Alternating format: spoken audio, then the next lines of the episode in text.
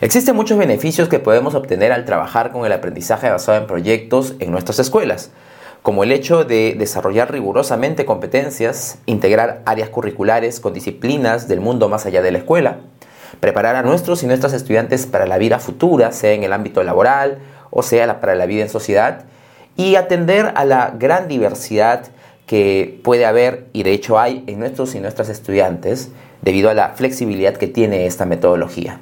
Sin embargo, uno de los principales beneficios que obtenemos al trabajar con el ABP en nuestras aulas es la posibilidad de fortalecer la empatía de nuestros y nuestras estudiantes.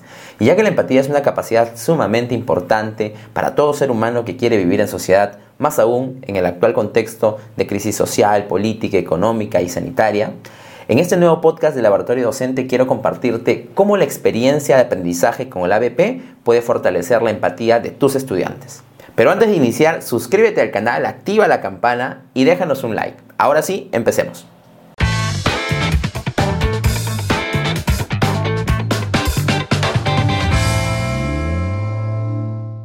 Según el diccionario de la Real Academia Española, empatía es la capacidad de una persona de identificarse con alguien y compartir sus sentimientos. Todos y todas somos inherentemente empáticos, es decir, que poseemos esta capacidad. Sin embargo, como toda capacidad tiene niveles de desarrollo.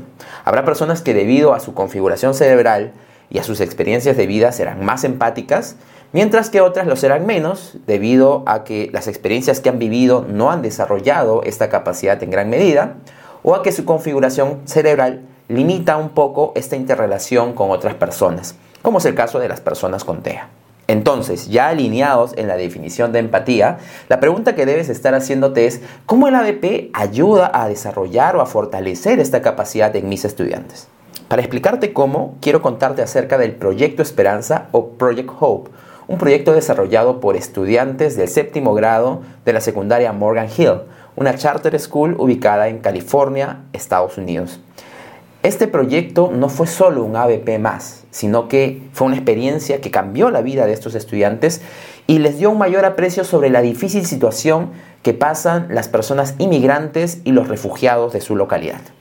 El 2 de julio de este año, Tic el profesor de humanidades de la secundaria Morgan Hill, publicó un artículo en el portal Edutopia en el que justamente comparte la experiencia vivida por él y por sus estudiantes en el proyecto Esperanza.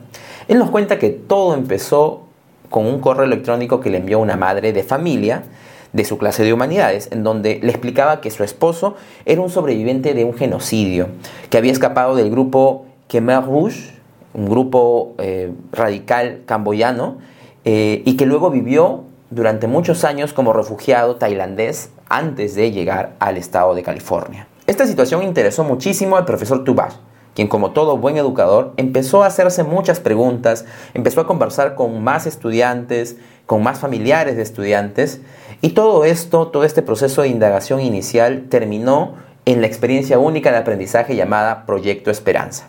El primer hallazgo importante de este proyecto, tanto para el profesor Tubach como para sus estudiantes, fue que casi la mitad de los y las estudiantes del aula tenían orígenes extranjeros diversos, de Australia, Austria, Bosnia, Camboya, Chile, China, Costa de Marfil, Inglaterra, Alemania, Guatemala, Holanda, en fin, decenas de lugares de donde provenían los y las estudiantes y sus familias, lo cual impactó muchísimo en cada uno de ellos.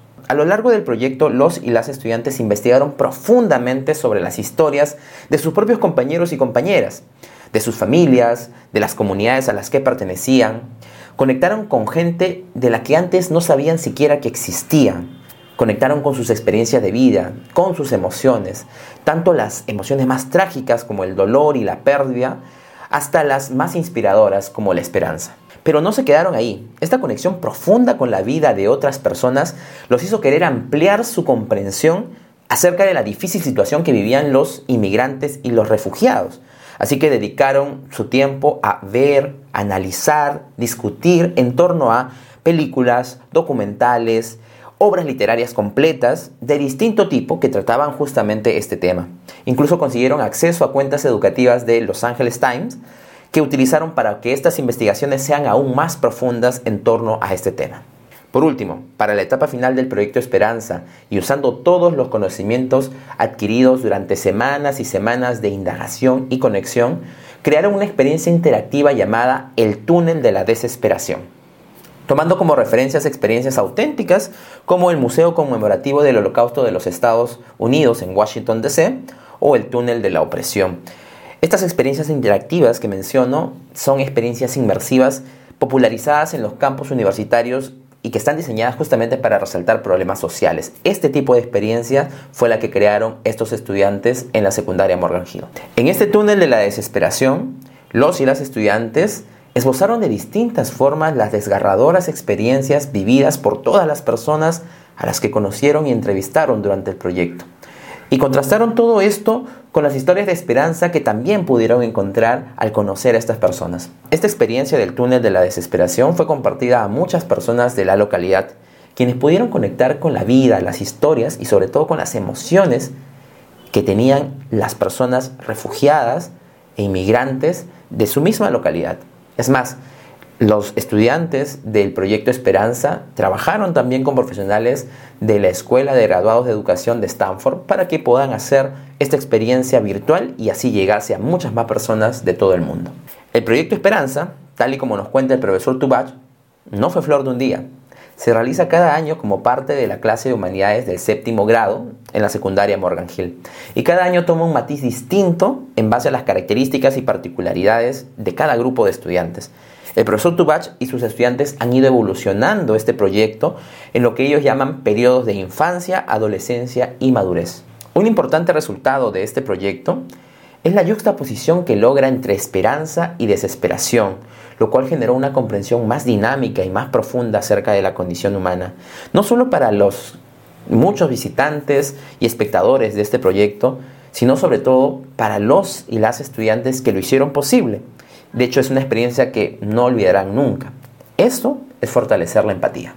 Entonces hemos podido ver cómo un proyecto trabajado bajo la metodología del ADP puede hacer crecer la empatía de nuestros y nuestras estudiantes. Y para cerrar este podcast quiero compartirte tres consejos para justamente hacer de tus proyectos experiencias que fortalezcan esta capacidad en tus estudiantes. Primero, parte siempre de la realidad y de los intereses de tus estudiantes. Las ideas de tus proyectos pueden tener distintas fuentes, incluyendo las metas curriculares que tienes en tu grado. Sin embargo, el gran reto es lograr el punto de encuentro entre el contexto de tus estudiantes, es decir, su realidad, y los intereses que ellos y ellas puedan tener. Tienes que hacer que ellos se sientan conectados desde el comienzo, así como lo hizo el profesor Tubach. Segundo, sal de las cuatro paredes del aula y haz de la experiencia una experiencia auténtica. Que tus estudiantes vayan a los lugares, que visiten espacios, comunidades, eh, que los observen prolongadamente, que conversen con personas, que interactúen con ellas, que las hagan parte del proyecto. Solo de esta manera realmente van a conectar con la problemática y el contexto alrededor de ella. Y de hecho, la virtualidad, la educación a distancia no debería ser una traba. Puedes hacer una reunión con Zoom y puedes conectar con personas, entrevistarlas, hacer un focus group o tener un espacio de diálogo con, personas que están alrededor del problema. Y también puedes visitar lugares utilizando la tecnología, aplicaciones como Google Street View o como Google Expedition. Hay distintas formas de poder salir del aula a pesar de que estemos en esta etapa de educación a distancia. Y tercero, promueve una investigación profunda. No puedes lograr que tus estudiantes conecten con personas y con sus experiencias de vida si es que no han entendido realmente la problemática que ellos viven o la situación que eh, pasan día a día. Esto lo van a lograr, como ya dijimos, conversando con las personas, pero también profundizando su comprensión sobre los temas que están alrededor del problema. Viendo películas, leyendo artículos o libros u obras completas, viendo documentales, conversando con expertos haz que tus estudiantes realmente profundicen en el problema y en el contexto alrededor del mismo. De esta manera podrán tener más herramientas para entender y poder conectar también con las personas con las que están trabajando. Ya lo sabes, tú puedes hacer que tu proyecto sea una experiencia que fortalezca la empatía de tus estudiantes, tomando en cuenta estos simples consejos y también replicando experiencias o prácticas como las que nos comparte el profesor Tubach. Y bueno, eso es todo por hoy. Muchas gracias maestros, maestras y a toda la gente que nos sigue a través de nuestros canales de YouTube, Facebook, TikTok, Spotify, Instagram. Pueden acceder al artículo completo del proyecto Esperanza a través del enlace que les estoy compartiendo aquí en la descripción. Si te gustó, si te pareció útil esta información, danos un like comparte el video Y déjanos algún comentario con preguntas o ideas de temas que creas que podamos incluir en los podcasts. No olvides suscribirte al canal y activar la campanita para que podamos notificarte cada vez que subamos un nuevo video. Volvemos la próxima semana con más información y experiencias de actualidad en educación. Hasta pronto.